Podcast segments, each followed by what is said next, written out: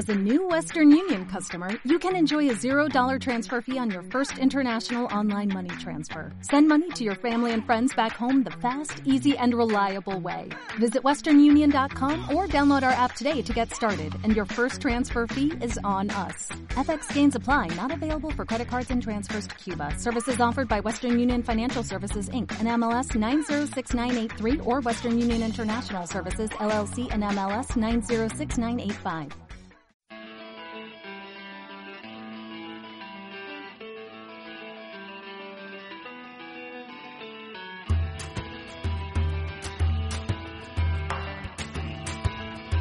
Piedra de toque con Iñaki Macazaga.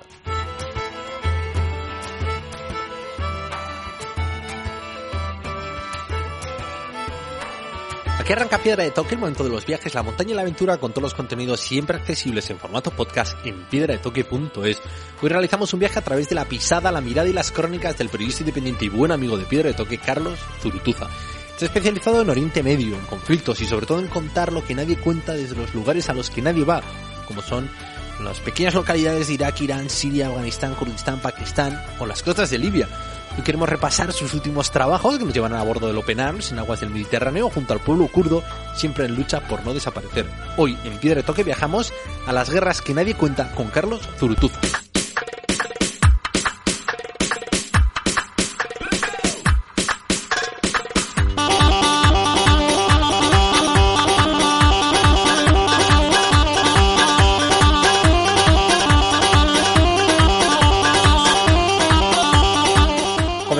Viaje de hoy tras las huellas, tras la mirada y tras la pluma de Carlos Zurutuza, corresponsal, periodista independiente, especializado en Oriente Medio y en conflictos, y un buen amigo de Piedra de Toque.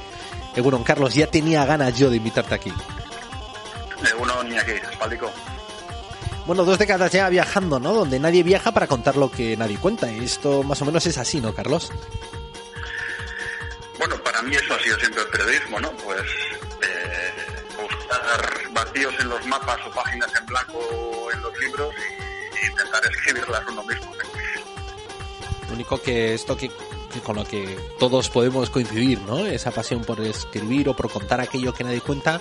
Claro, especializado en lugares de conflicto, supone ir siempre a los frentes a los que nadie va y regresar a los lugares a los que nadie quiere ir, especialmente por la dificultad por la acceder, por el desconocimiento que hay. O sea, que te has especializado en algo que tu valor añadido cada se hace más fuerte.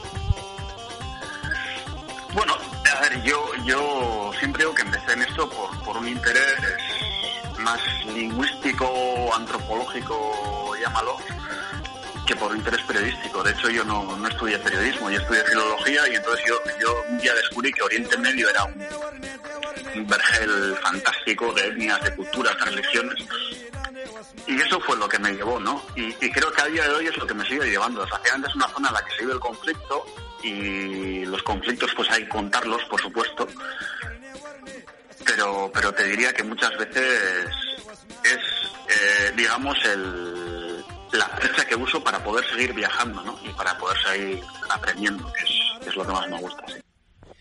Y en esa curiosidad, ¿no? Que hablabas, ¿no? Por, por esas lenguas desconocidas. Yo no sé si el pueblo kurdo ha sido también otra gran percha, otro gran aliado y, no sé, otra gran pasión tuya, ¿no? 40 millones de personas entre Turquía, Irán, Irak y Siria. No hay conflicto que no les toque y no hay potencia, ¿no? Que, que se cruce con ellos. Sea, es que están justo en la mitad. Pues fíjate, en la mitad de Oriente Medio, en esa encrucijada que mencionabas, justo en el lugar donde nacen el Tigris y el Éufrates, con, con unas reservas de petróleo y gas bajo sus pies brutales. Y, y bueno, pues el precio de todo esto es el, castigo, diría que por parte de todos, ¿no? El, pueblo kurdo, pues yo creo que la primera vez que, conocí a un kurdo fue en, en, en, un viaje a Estambul en los 90 y me di cuenta de que, de que la mayoría de los camareros que atendían en, las terrazas y en los cafetines de, Estambul eran kurdos. Y aquello despertó mi, mi curiosidad y mi interés. Sabía había oído hablar de los kurdos, pero, pero bueno, nunca había conocido a ninguno y entonces dije, bueno, ¿esta gente de dónde viene? Y fue ya el, el siguiente viaje fue a Kurdistán turco y desde entonces, pues ya te han pasado ya casi, bueno, casi, sin casi 20 años. Bueno, y te has convertido en un gran embajador del, del pueblo baluche, ¿no? También otro lugar exponente de, lo que cuentas, ¿no? De, las cosas que ocurren al estar en un cruce de caminos entre tanta potencia y tanta inestabilidad. Bueno, no, no embajador, porque yo al final lo que hago es hablar de, de, gentes eh, generalmente que, pues que, que, no salen en los medios, como es el caso Baluche, y como, como hay tan poco, hay aquello fue, me acuerdo que en 2008, pues también tenía los baluches en la cabeza como había tenido los kurdos 10 años atrás. ¿no? Y, y, en 2008 dije, pues voy a ir a ver, pero es que no había nada, no había nada en Internet y luego uno descubre que es un pueblo que vive en, entre las fronteras de Irán, Afganistán y Pakistán, que tampoco estamos hablando de, estamos hablando de, de una zona muy caliente en, en, Asia, ¿no? En Asia Central, el sur de Asia. Y luego que son unos 20 millones de personas, que tampoco estamos hablando de, de, una, de una pequeña secta que vive en algunas montañas perdidas del, de, de, del Hindu Kush, que también tiene un interés maravilloso, ¿no? Porque que es, un pueblo que, que, que ya son 20 millones, ¿no? Y, y, como ocurría con los kurdos, pues, pues no había nada sobre ellos. Entonces empecé a viajar allí y me topé con, con otra historia y, y, al final, pues, como decías, no es un embajador, sino uno de los pocos que viaja a contarlo, ¿no? Lo cual es, para mí es un privilegio, pero también es, es muy triste, ¿no? Yo, yo siempre animo a mis colegas a, que vayan y, y, a que hagamos un poco un esfuerzo entre todos para, para contar aquello, que es muy triste, pero, pero bueno, pues a día de hoy pues seguimos, o sigo bastante solo en ese frente. Claro, te decía embajador también porque eh, tu periodismo, tu forma de viajar, tu forma de escribir, tu forma de contar y de alimentar esa curiosidad hace que haya un compromiso muy fuerte tuyo. Casi tienes que convencer a tus colegas para que vayan también, pero también a los medios para que hablen de tus historias. Aquí colaboras, ¿no? En el estado con diferentes medios, especialmente con Gara, también ahora en Jotdown, pero sobre todo es con prensa internacional que tienen más cultura, más tradición o una mirada más universal. Pues mira, te diré que, que muchas veces la excusa de mis colegas es, sí, yo iría, pero, pero claro, eso no lo coloco, ¿no? O sea, no lo vendo en ningún sitio. Yo te digo que las historias de Baluchistán, empezando por Gara, que apostó por ellas desde el primer día, eh, antes de ir ya, ya había llegado a un acuerdo, porque como dices, yo con Gara trabajo mucho, te diré que, que, que para los medios ingleses, y yo, yo he publicado esas historias, pues en Al Jazeera, en, en el Diplomat, en, en, la Deutsche Welle, la televisión pública alemana. Al final, muchas veces son cosas tan, ex, tan exclusivas que si vas con, con, un editor que se tome en serio su trabajo, que diga, esto, esto tiene interés porque nadie lo está contando, lo puedo contar yo. Entonces, hay dos, dos, dos actitudes, digamos, eh, principales de los editores hacia tu trabajo. A algunos eh, si los demás no lo están contando, dicen, pues no tendrá interés, porque si no lo está contando nadie no será interesante. Entonces se olvidan de ello. A otros, que para mí son los buenos, son los que dicen, joder, no hay nadie contando, no sé nada de esto, vale, pues vamos a contarlo nosotros. Bueno, pues afortunadamente esa, esa gente todavía existe en los medios. Y, pueden, puedes tener a dos editores trabajando en la misma sala de redacción y, y según quién, quién responda a ese email, pues puede ser un, un no o, simplemente no te responden o puede ser una respuesta del tipo sí por favor mándanos y, y, y cuanto más mejor en fin afortunadamente todavía hay gente que se toma en serio su trabajo en esto del periodismo pues sí, eh, afortunadamente hay esos editores y sobre todo hay gente desde el terreno como tú. Y al terreno es el al lugar al que queremos viajar contigo, ¿no? Uno de tus últimos reportajes, uno de tus últimos trabajos ha sido en el Mediterráneo eh, embarcaste ¿no? en la primera misión hace ya cinco años en el Open Arms junto al fotógrafo Ricardo Vilanova. Eh, ahora has regresado. No sé si has visto ¿no? Eh, mucha diferencia ¿no? entre aquellas primeras misiones y las actuales que has vuelto ahora después de, de esta nueva normalidad con la COVID y también después de ya escribir un libro con libros del CAO tierra adentro, donde explicas muy bien lo que ocurre en el Mediterráneo y sobre todo eh, lo que es esa puerta al Mediterráneo que es Libia. Pues sí, mira, aquellas primeras misiones de 2015-2016, la verdad es que era, bueno, coser y cantar. Uno llegaba a la costa de Libia, eh, rescataba, pedía puerto a Roma o a Malta, según tocara, y en cuestión de horas esperaba un puerto para desembarco, y entonces eh, el barco se dirigía donde fuera y se desembarcaba a los migrantes y a los refugiados y ahí se acababa. Y podías hacer todo aquello en una semana, diez días. Claro, con los años eh, ha habido una ofensiva eh, desde muchos frentes contra la flota de rescate humanitario. Y, esta última misión, a esta última misión había que añadirle esa ofensiva administrativa, ese bloqueo, por el cual ya el Centro de Coordinación de Roma, que es el, responsable, por lo menos en el caso de Italia, de, gestionar el rescate, ya simplemente no responde a los avisos. O sea, tú cuando, cuando es un barco en, en apuros, en distrés, que se dice en inglés, pues tienes que avisar, ¿no? Pues estoy en estas coordenadas y aquí hay una balsa con, con 150 personas. Y entonces antes te las instrucciones, ahora no hay nadie al teléfono. Y no solo no hay nadie al teléfono, sino que eh, encima luego eh, te puerto y, no te lo dan, ¿no? Entonces en esta primera, en esta misión se rescató a, casi 300 personas que había que acomodar en, en 37 metros de eslora. Y recordemos que son tiempos de COVID, que había un protocolo de COVID. Eh, te puedes imaginar la, distancia social, eh, cómo quedaba ahí, ¿no? Cuando la gente tenía que dormir en cubierta como ensamblada, en, como si fueran piezas de Tetris, vamos. Y entonces, pues lo que pasó es que tardaron 10 días en darnos puerto y en, esos 10 días, pues la desesperación llevó mucha gente a que nada más divisar las costas de Sicilia, pues la gente se tiró al mar. Y, pasó hasta tres veces, ¿no? Y tuvo que pasar hasta tres veces para que las autoridades italianas reaccionaran y hicieran lo que marca la ley, que es eh, ofrecer un puerto. La ley dice que hay, la ley del mar dice que hay que ofrecer un puerto de forma inmediata. Ya habían pasado 10 días y el más cercano. Entonces, al final, eh, pues ha sido una auténtica pesadilla seis semanas, porque a, las dificultades para, obtener un puerto, luego al final eh, se le añadieron dos semanas de cuarentena fondeados en, el puerto de Palermo sin poder bajar a tierra, ¿no? Y al final han sido pues seis semanas intensas, sí. Y el perfil de los rescatados, el mismo que el de hace cinco años, ¿no? Personas que huyen de la guerra que lejos de ese efecto llamada, ¿no? Que parece que Europa es el que quiere evitar retrasando toda la burocracia posible para rescatarlos, está ese efecto salida, ¿no? De la gente que sigue huyendo de lo mismo, la pobreza, los conflictos, el hambre. Sí, eh, claro, ahí nos empeñamos en trazar una línea entre lo que son migrantes económicos, que son refugiados que huyen de una guerra, pero, pero cuando hablamos de África es que es que puede haber países en, guerra, oficialmente en guerra, en, los que la, en los que la gente viva aún mejor que en países que no están oficialmente en guerra. Me viene a la cabeza Níger, pero que la gente eh, se muere de porque porque si no tiene nada. Entonces, eh, si son los escupidos de África, pues había muchos ganeses, eh, había nigerianos, también había egipcios, egipcios y marroquíes, y somalíes, diría que había, Luego, claro, a la hora de pedir asilo, pues hay algunos que lo tienen casi de forma automática. Por ejemplo, los somalíes se pueden justificar que, vienen de un país en guerra como Somalia.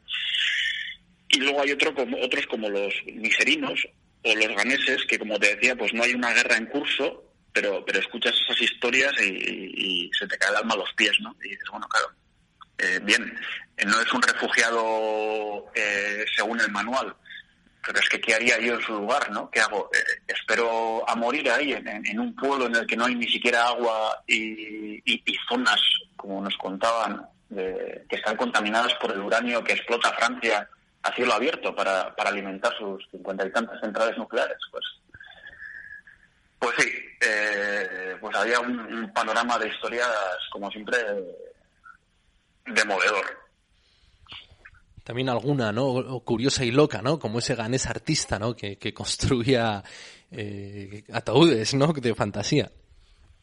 Ataúdes de fantasía, sí. Yo no sabía nada de esto. Resulta que en Ghana hay una tradición de, hacer unos ataúdes eh, customizados eh, que se adaptan a... que más que más son más o menos un reflejo de lo que ha sido en vida. Es decir, si ha sido marino, pues te hacen un ataúd en forma de barco pesquero.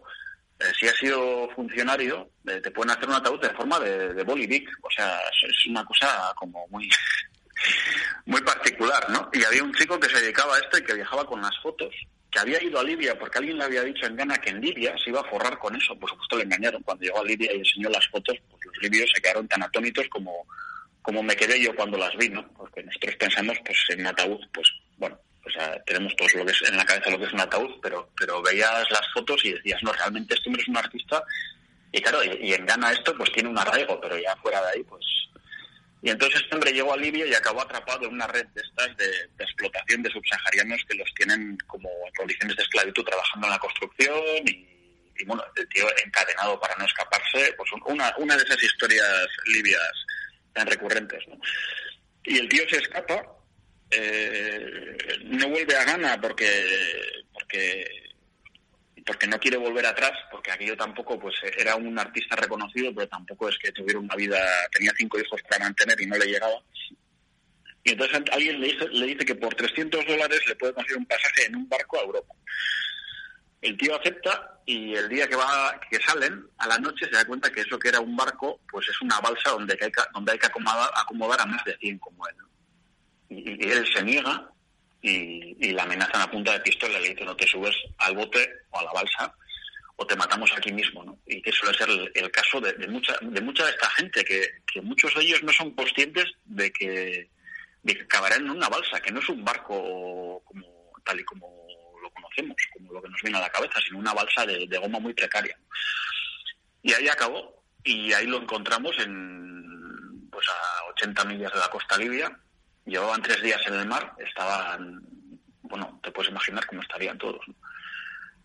Y, y, sí, y lo descubrimos una vez, había se, se había formado un corro ahí en cubierta, y era este hombre que estaba enseñando las fotos y, llamaba la atención. Mira, esta historia la, la sacaremos en, el suplemento del GAR este domingo en Alzápica. Yo te lo he leído en alguno de tus medios internacionales, que ahora no sabré decirte cuál, y me ha encantado porque, eh, vamos, porque es como lo has descrito. O sea, es forma de, ¿no? El taxista de coche, el pescador de atún, eh, en fin, pues esas historias, ¿no? Seis semanas ahí dentro también te da para ver esos puntitos de luz y también, pues la fuerza de la humanidad, que aunque las estemos pasando canutas, la gente sigue siendo creativa y sigue viendo la forma en la que poder eh, vivir de sus pasiones. Sí, es lo que, lo que se dice siempre, ¿no? Que el hambre agudiza el ingenio. La verdad es que en un barco con, en el que hay casi 300 africanos de casi toda África, pues te puedes imaginar con, las historias que te puedes topar, ¿no? Y cuántas no, no escuchas, ¿no? Y cuántas son muy tristes, pero cuántas son también, pues, pues muy curiosas, ¿no? Y tienen un, un ángulo así diferente como este, como esta del chico este, el carpintero este. Que por cierto le pregunté, le pregunté al final, después de pasar varios días con él hablando y tal, Stephen se llamaba, le dije, Stephen, ¿y tú para ti qué, ataúd vas a coger? Porque yo doy por hecho que este hombre, después de dedicarse todavía a estos ataúdes, pues eh, eh, elegirá un modelo que le guste.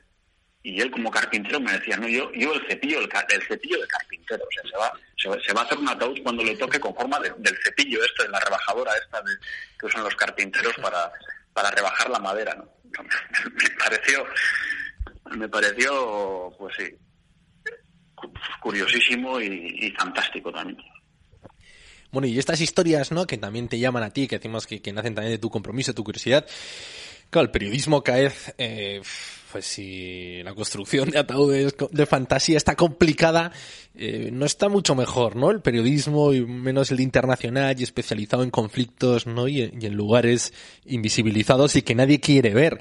Ahí también está eh, tu tesón por darle luego forma de libro, ¿no? En Tierra Adentro, con libros del cao, pues también recopilabas muchas de estas historias e incorporabas también a ese otro protagonista, a Libia, ese lugar, ese agujero negro que va recogiendo lo que tú dices, a migrantes, a personas que huyen, a refugiados, y cada uno luego ahí hace su propia historia eh, con esas 240 clanes y más de 2.000 grupos, ¿no? Eh, que se dedican a, a, a sacar réditos a ese agujero negro. Sí, como te decía, hay gente que, que, sigue teniendo interés, sobre todo entre los editores, entre los que compran historias, entonces eh, me acerqué hasta a libros de cao, a los que seguía, y pues apostaron por aquello y entonces publicamos este libro ya hace tres, tres en 2017 creo que fue en el que se recogen años de trabajo sobre el terreno en Libia, porque estábamos reconstruyendo la historia de Libia a través de los testimonios terribles de la, de la gente rescatada, pero realmente testimonios sobre el terreno más allá de lo que es eh, una línea del frente o un centro de detención, pues no había, ¿no? Todavía seguíamos y seguimos sin poner cara a los libios. Y, yo me acuerdo estando en, el Open Arms aquel día que estábamos enfrente, veíamos Trípoli, el skyline de Trípoli, que desde fuera parece una ciudad opulenta porque tiene sus rascacielos y demás. Y la gente del, del Open Arms, los tripulantes, me preguntaban, eh, ¿y cómo son las calles? Y, hay escuelas y hay cafeterías. Claro, eran preguntas muy básicas, pero, pero realmente eh, es que no lo sabíamos. Nunca, nunca vemos, pocas veces vemos una imagen de Libia que no, o de Libia de cualquier parte de Oriente Medio, ¿no? Que sea positiva, ¿no? Que sea de, pues una cafetería en el centro de Trípoli donde te sacan un café italiano alucinante, el mejor del mundo, y que podía ser una cafetería en cualquier capital europea, ¿no? Y dices, eh, vale, pues habrá que sacarlo todo, ¿no? Habrá que contar también quiénes son los libios. No solo vamos a hablar de Libia como, como zona de tránsito para esta pobre gente que intenta llegar a Europa. Y entre los libios hay mafias, pero hay mafias como las que hay en, España. Anda, que no que no sabemos nada de eso aquí con, con todos estos centros donde acaban estas pobres chavalas de, los países del este prostituidas, ¿no? En redes de prostitución. Pues eso también lo hay aquí, pero es que la mayoría de los libios que conozco son gente normal, como, como la mayoría de la gente que conozco aquí, ¿no? Y era, y era un poco era un poco romper una lanza por ellos, ¿no? O sea, contar las cosas no desde el tremendismo ese que te ayuda a vender historias, que de eso hay mucho en el, en el periodismo, que es, eh, cuanto peor sea la situación en este centro de detención, más fácil será de vender. Y muchas veces vas a los centros de detención y, no es una situación tan dramática como la que se cuenta. Pero, pero bueno, y era pues aprovechar, digamos, la percha de la migración para contar un poco quién es, quiénes son los libios. Yo tengo muchísimos amigos en Libia y te, digo que es que nunca he tenido ningún problema. Bueno, eh, pues es, en 2011 hubo un conflicto, como todos sabemos, luego en 2014 otro, y es una zona inestable, pero a mí, por ejemplo, en Libia nunca me han robado ni me han agredido y, en cambio me han invitado a, comer y a cenar y a, pasar días con ellos y, a sus, a en sus pueblos de montaña en el desierto, pero cantidad de veces. Entonces era, era un poco, pues hacer un poco de justicia, ¿no? Aprovechar estos años de, trabajo sobre el terreno y contar algo que no estaba contando.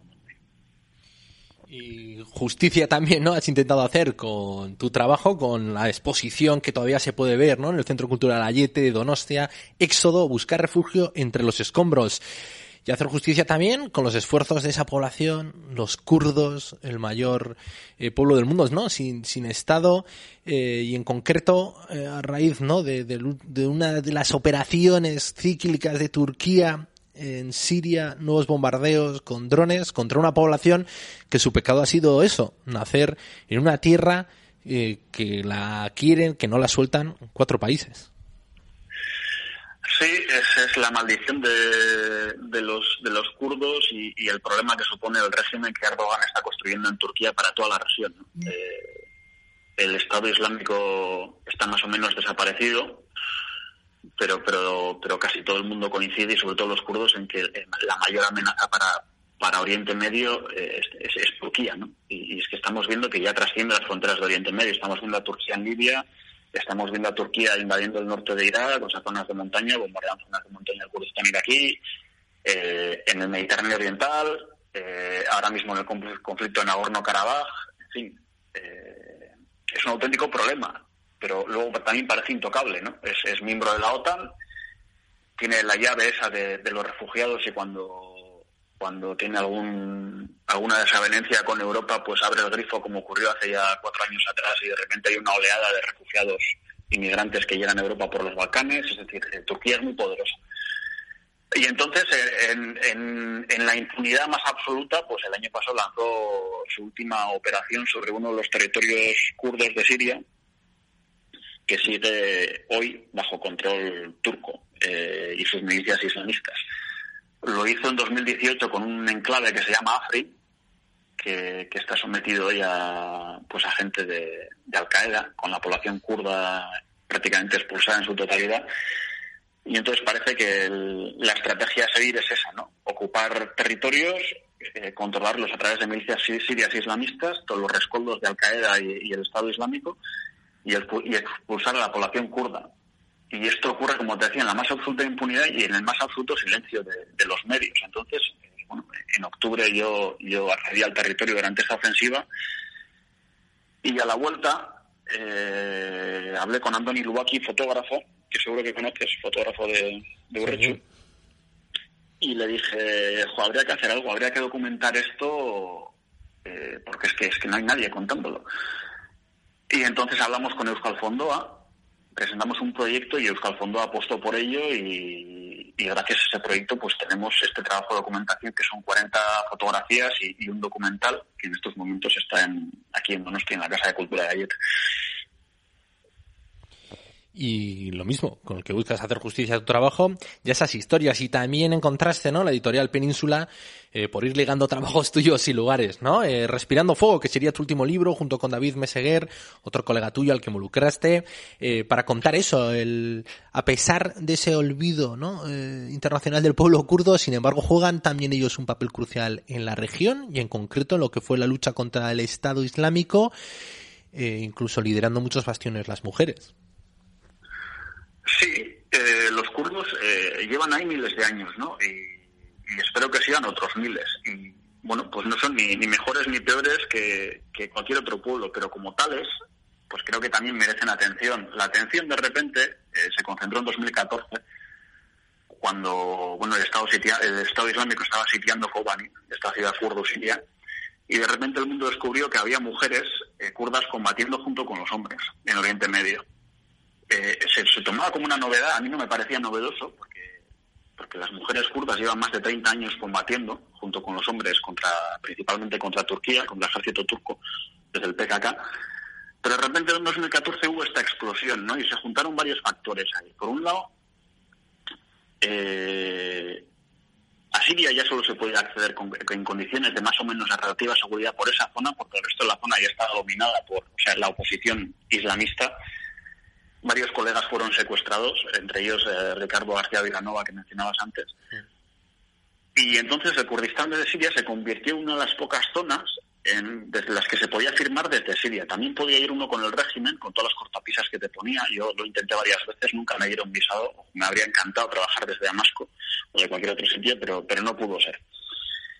Y por un lado se juntó eso, la necesidad de firmar desde Siria, de, de, de, de la prensa, y por otro lado pues que había un, una historia con unas mujeres jóvenes a las que a las que se sexualizó y se cosificó no porque ya era la, imagen de la combatiente kurda guapa sin velo con un kalashnikov era como ya un icono ¿no? se convirtió en una especie de, de icono sí eh, no voy a decir sexual pero pero era una cosa como muy deportada de revista de tabloide ¿no?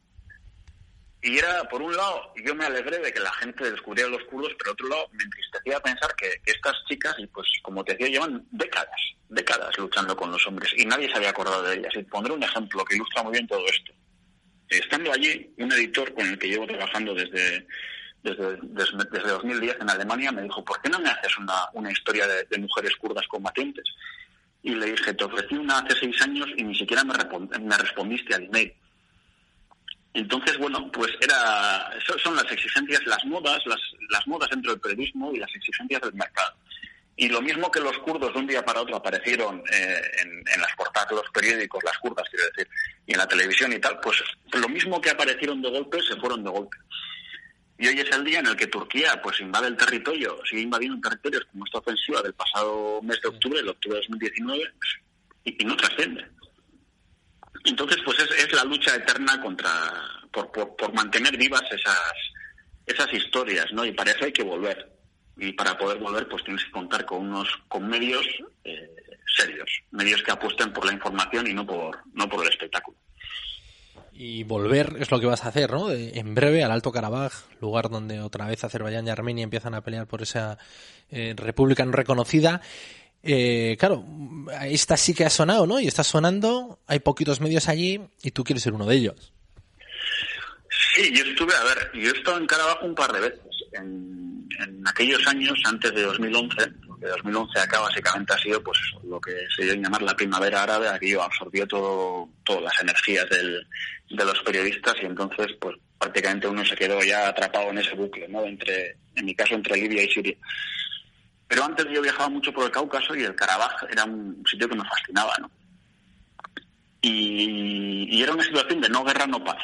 Había, no había una, paz firmada entre Armenia y Azerbaiyán y entonces esta gente vivía en, ese limbo en el que viven, pues esta gente que vive en esta república sin reconocer como lo eran, lo digo eran porque están reconocidos por algunos países ya como eran Abjasia, Osetia del Sur o Transnistria. Entonces Karabaj era una de esas cuatro repúblicas postsoviéticas de facto que estaban ahí pero que de las que nadie sabía nada, ¿no?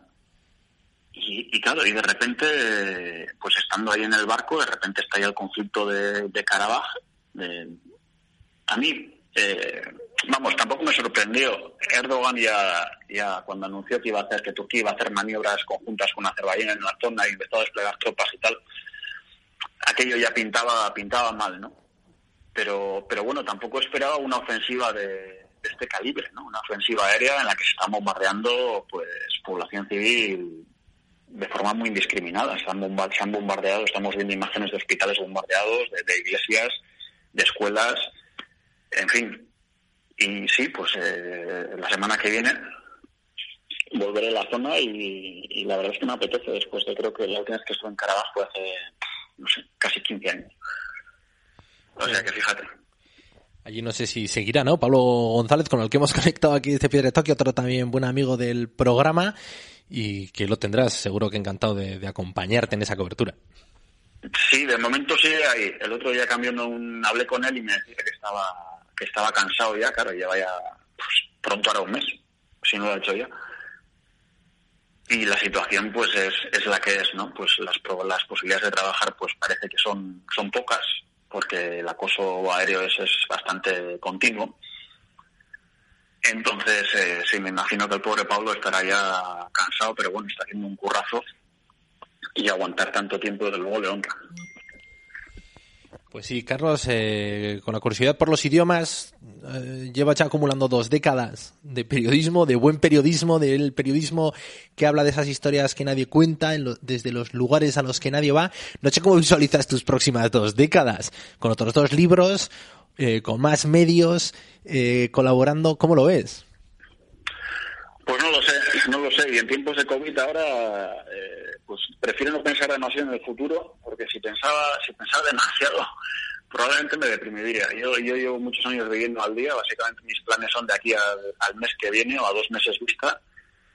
Entonces yo, yo lo que aspiro es a, poder seguir haciendo este trabajo. El trabajo me, fascina, me llena, eh, es, es, en su día era un hobby, pues leer y viajar, un hobby que se convirtió en, en una forma de vida y, y, poder hacer poder seguir haciendo esto mientras mientras la salud me lo permita es, es mi objetivo mi objetivo profesional. Pero pero bueno iremos viendo iremos viendo porque porque va a haber cambios en la prensa y de, hecho los estamos viendo el, tema este del virus al final esa pescadilla que se muerde la cola. Si se cierra la actividad comercial pues acaban los anunciantes en los periódicos. Si no entran si no entran anuncios en los periódicos pues no hay tanto dinero para comprar historias de de colaboradores externos. Entonces, eh, bueno, pues habrá que ir reinventándose por el camino, me imagino. Pues sí, y, en ese camino, ¿qué, lees, Carlos? ¿Qué, cosas alimentan tu, tu, curiosidad, tu cabeza, tu ilusión? Pues mira, yo siempre digo, a mí me gusta, yo, yo me considero un, un periodista clásico en el sentido de que me gusta la crónica y el reportaje. No, no soy un periodista multimedia ni, ni soy un periodista de televisión. Y, lo que hago es intento leer a los buenos, porque de ellos se aprende, ¿no? Mira, cayó en mis manos un libro de Manuel Chávez Nogales, que tiene una crónica, unas crónicas de la guerra civil escritas entre 1936 y 1937, que me parece fascinante, ¿no? Eh, muchas veces, pues cuando lee uno a los, a los cronistas del siglo XX, a los del siglo XXI, dices, bueno, eh, la forma de escribir, la forma de contar las cosas puede parecer digamos, más o menos moderna, ¿no? Pero, resulta que luego das con gente que en el año 36, pues, escribe como un, vamos, como un mago. Repito, Manuel Chávez Nogales a sangre y fuego. Recomendadísimo. Y, es, crónica, es crónica de, la contienda. Y la verdad es que lo estoy disfrutando y estoy aprendiendo mucho. Pues es que ricasco, Carlos, lo que aprendemos nosotros es leyéndote a ti, siguiéndote a ti, no sé qué serán estos 20 años, pero no dudo en que seguirás, seguirás acumulando polvo en los zapatos y acumulando cuadernos de notas y acumulando en la agenda el nombre de buenos editores que sin duda pues sabrán también descubrir en ti ese buen colaborador para, para sus medios. Es que ricasco por acompañarnos, cuídate mucho, te seguimos.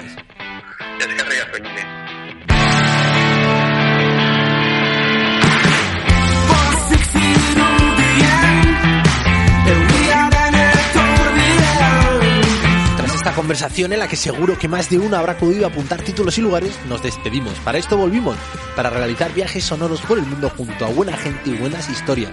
Con esta canción nos despedimos, recordad que nos podéis seguir en iVoox, Spotify, iTunes y demás productores multimedia. Sed muy felices. Agur.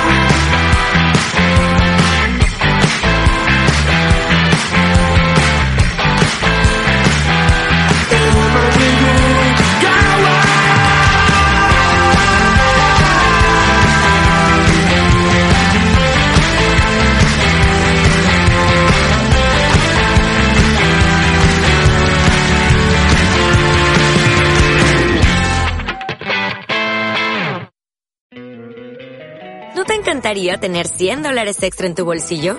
Haz que un experto bilingüe de TurboTax declare tus impuestos para el 31 de marzo y obtén 100 dólares de vuelta al instante. Porque no importa cuáles hayan sido tus logros del año pasado, TurboTax hace que cuenten. Obtén 100 dólares de vuelta y tus impuestos con 100% de precisión. Solo con Intuit TurboTax. Debes declarar para el 31 de marzo. Crédito solo aplicable al costo de la presentación federal con TurboTax Full Service. Oferta sujeta a cambios o cancelación en cualquier momento.